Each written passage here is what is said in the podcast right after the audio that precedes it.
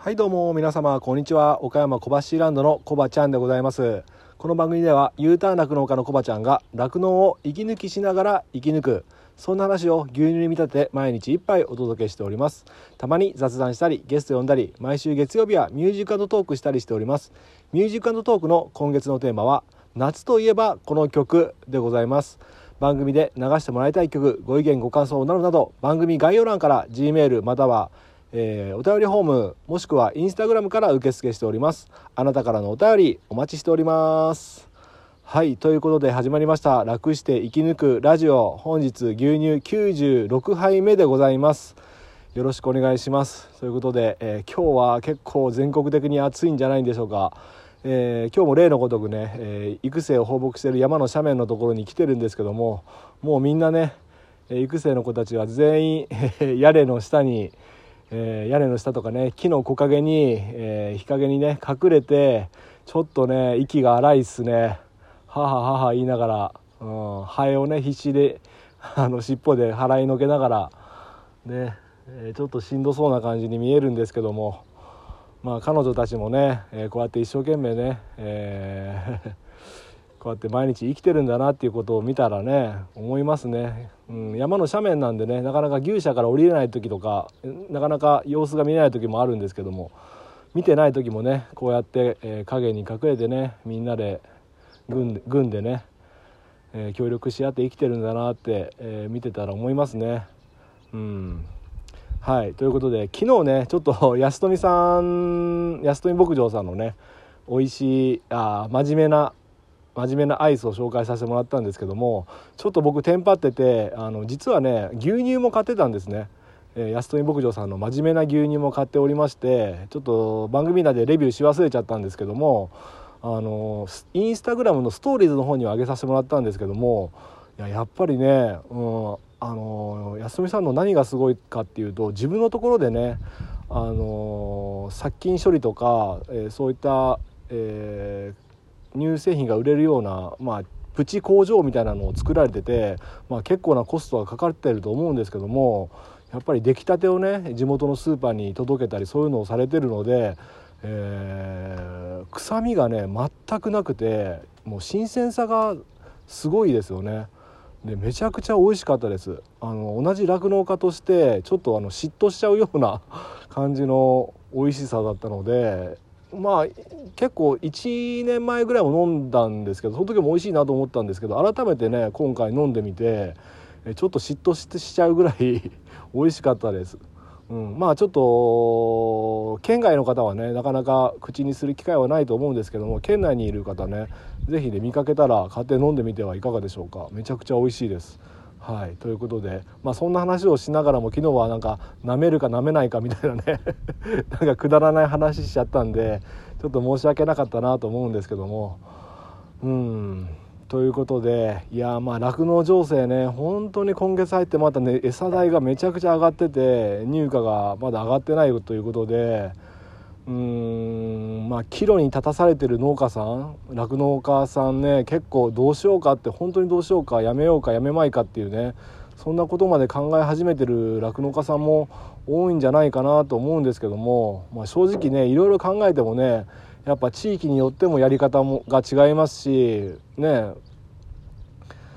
もともとそこの、えーえー、牧場でね、えー、代々受け継がれたやり方とかもいろいろあると思うんでこうすればいいんじゃないかっていう答えがねやっぱどうしてもないような状況。でやっぱり打開策としては早めの入荷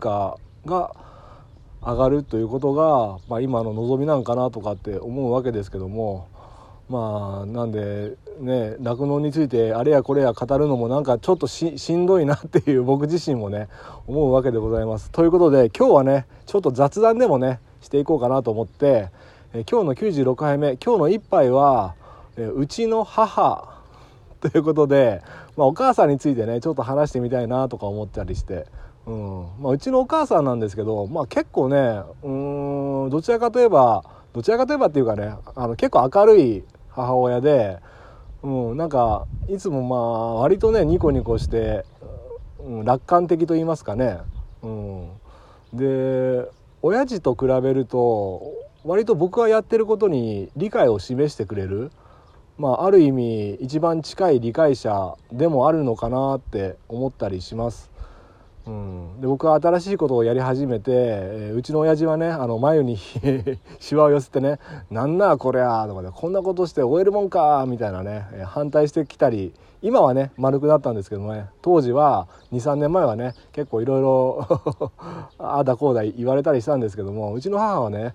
まあ今はもうやり方が違うんだからまああんたの好きなようにやってみられみたいな感じでね割と理解をしてくれて任せてくれるみたいなそんな感じの母なんですけども、まあ、そんな母がね2年前ぐらいに、えっと、携帯をねガラケーから、えー、スマスマホまあ楽々本っていうんですかねあのスマホの楽々本ってありますよね、まあ、それに変えて、えーまあ、LINE とかをやり始めたわけなんですよ。これあの あの岡山県の中ではちょっと話したことがある話なんで知ってる方がいらっしゃったらすいません。えー、それでまあ LINE とかがねあの au なんですけどね。今も電波障害で問題があった au ですね。で au のショップでなんかスマホの教室みたいなのに 通ってて、まあ、スマホの使い方を覚えて、うん、うちの姉姉がいるんですけどね。姉にも教えてもらったりして、まあ、LINE とかがちょいちょい来るようになって、うん、で絵文字とかも絵文字っていうかねスタンプとかね自分の名前がついたね「お疲れ様悦子みたいなね悦子っていう名前なんですけどそんなスタンプも自分で買ったりしてね 結構、うん、あの年にしてもう何歳なんだろうな。65ぐらいかなうちのお母さん。まあちょっとごめんなさい。あのこれ自分の親の年齢を知らないっていうね、バカ息子なんですけどもうん誕生日は知ってるんですけどね。そうそう。それでスタンプ送ってきたりしてで可愛らしいスタンプ送ってくるんですよね。なんかクマさんのね、うん、ハートがいっぱいついてるようなんで息子としてはねやっぱそういう 母親からね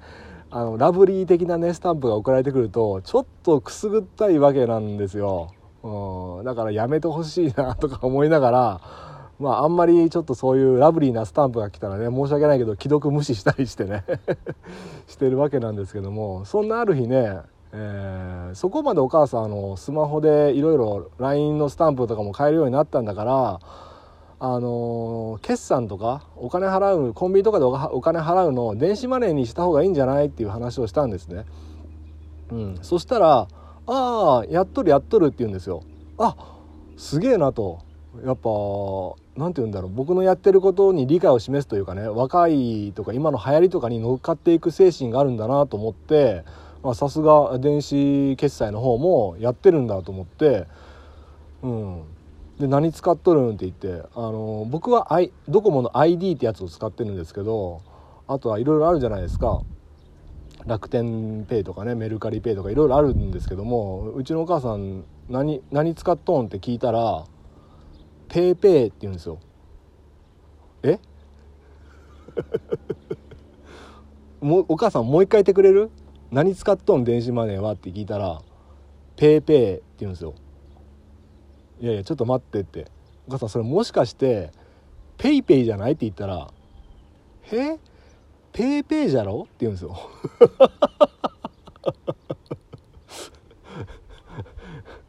あのー、まあまあいわゆる、えー、ペイペイをペイペイと思ってずっと使っていたっていうことであのコンビニとかに行った時も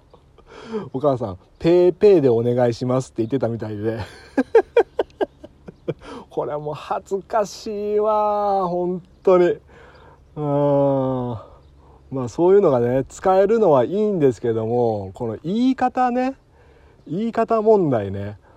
これでも中には年配の方で PayPay 使ってる方とかでやっぱ PayPay って読んじゃう人いるんですかね確かにあのその電子マネーの分野ではね PayPay って言ってね初心者なのかもしれんけど それやっぱ、うん、レジの人とか聞くとねえこの人 PayPay って言ってるって、まあ、PayPay のことなんだろうなと思って対応してくれてたんでしょうけどもまあそんな話がありましたとね。まあでもチャレンジすることってやっぱ素晴らしいことですよね、まあ、うちの親父なんかはやっぱり頑固一徹でね今は丸くはなったけどもうそういう新しいことはもう全拒否ですよね。もうそんなの分からんっつってね。うん。まあもともとねそもそも外には病院に行く時ぐらいしか外に出ないからね使う機会はないんですけどもまうちの母親なんかは結構外に出た出て買い物とかするんでもうだから PayPay のなんかポイント何倍とかあるじゃないですか。何買ったらポイント何倍になるとか。この期間とかね。そういうのを全部知ってて今あそこで何買ったら得じゃから PayPay いや PayPay 使ってきたとかって言うんですよ。うん。だから下手すら僕なんかより全然知ってるなとか思うんですけども。でもあの PayPay で支払いする時ってちょっと気持ちよくないですか。あの PayPay って言うじゃないですか。あれ払った感ありますよね。うん。なんかそういうのも PayPay 強いなって、うん、人気がある証拠なんかなとか思っちゃったりするんですけども。あとはですねうちの母親。うん。